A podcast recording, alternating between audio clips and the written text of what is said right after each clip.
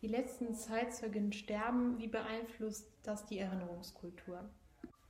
Hallo, wir sind Janiklas Wolf und Laura Böver. Gemeinsam waren wir in der letzten Woche mit einer Gruppe von SchülerInnen in der KZ-Gedenkstätte Ravensbrück. Die Herbstakademie ist in Kooperation mit Lernferien NRW entstanden und der Katholischen Akademie die Wolfsburg in Mülheim unter der Leitung von Dr. Jens Obert. Laura, du bist ja hier an der Wolfsburg Referentin für Identitätsdiskurse und jugendpolitische Bildung.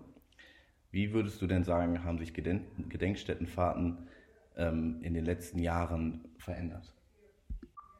Ja, auf jeden Fall. Ähm, also so rückblickend waren Gedenkstättenfahrten ja oft äh, damit verbunden, dass man halt eher, eher ein ähm, Erschrecken äh, erzeugt hat, indem man halt hingefahren ist und erstmal so einen Schock, also ein Schockelement hatte.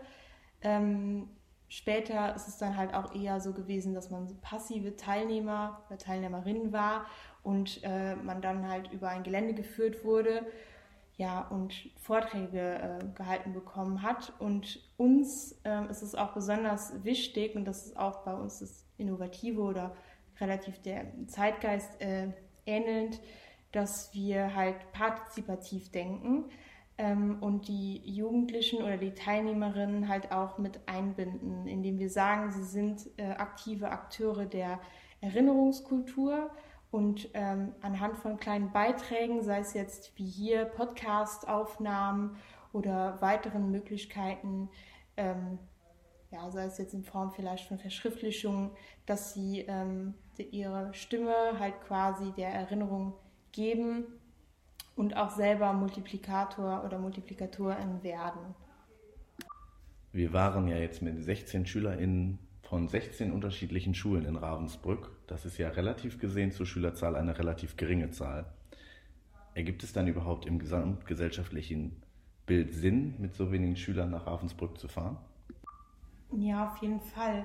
Vor allem, ähm, klar, es wirkt jetzt äh, relativ klein, wir haben 16 Stück, aber man muss auch bedenken, dadurch, dass sie, wir hoffen zumindest, durch die partizipativen ähm, Inhalte, dass sie halt selber zu MultiplikatorInnen werden und ähm, das Wissen, was sie vermittelt bekommen haben, halt auch vielleicht ihren Mitschülern mitteilen oder halt auch Gegenwehr leisten gegen Desinformation oder halt vielleicht auch einem familiären Kontext ähm, das Wissen nochmal verbreiten. Und das führt ja auch wiederum dazu, dass mehr Leute darüber was erfahren.